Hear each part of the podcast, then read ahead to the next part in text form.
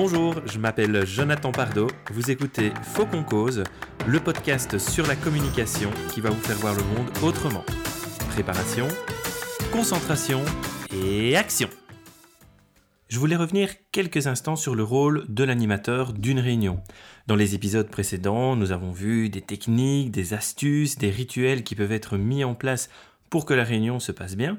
Et en tant qu'animateur, que capitaine du bateau des meetings, il est important de se souvenir des différents rôles que nous devons jouer. Je vais revenir sur quatre grands rôles, bien qu'il y en ait d'autres, ces quatre-là me semblent fondamentaux. Premier rôle, c'est le rôle de guide. Il faut pouvoir orienter, demander si on est bien sur la meilleure solution, si on a pensé à telle ou telle possibilité, proposer des solutions ou des scénarios alternatifs. En tant que guide, l'animateur peut également contribuer à l'émergence d'idées ou d'informations de la part du groupe. Il pourra poser des questions comme comment définissez-vous tel ou tel élément? Est-ce que vous pouvez citer l'ensemble des sujets de tel ou tel thème? Qu'est-ce que vous pouvez retenir? Ou encore quels sont les avantages et les inconvénients d'une telle situation? Tout ce qui pourra guider le groupe à réfléchir et à partager. En tant que guide, l'animateur est aussi celui qui va maintenir le sujet.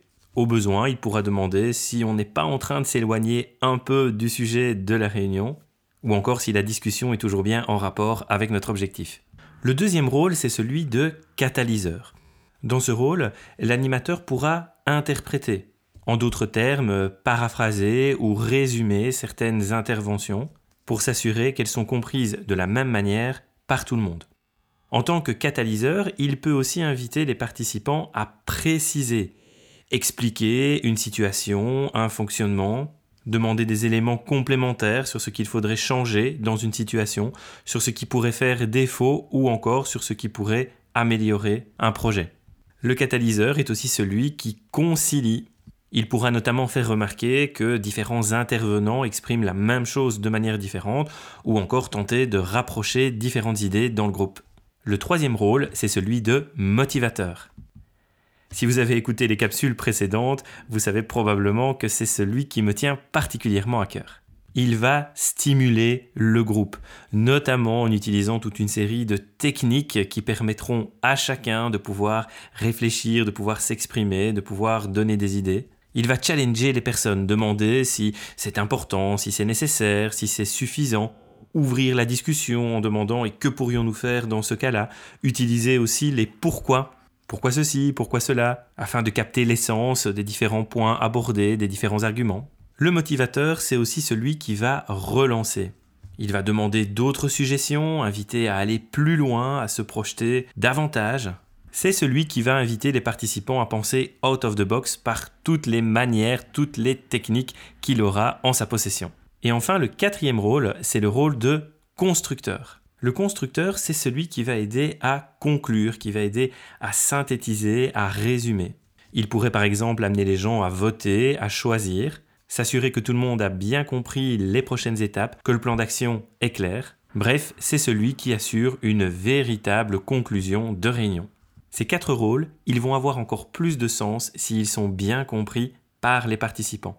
Autrement dit, s'il y a une sorte de contrat entre l'animateur de groupe et les personnes qui assistent à la réunion. Et oui, s'il suffisait d'avoir un super animateur, je pense qu'il y aurait beaucoup plus de bonnes réunions. Il faut aussi que les participants y mettent du leur, évidemment. Ils doivent accepter, valider ces quatre rôles de l'animateur. Et comme je l'ai suggéré lors d'une capsule précédente, certains de ces rôles peuvent même être joués par les participants eux-mêmes.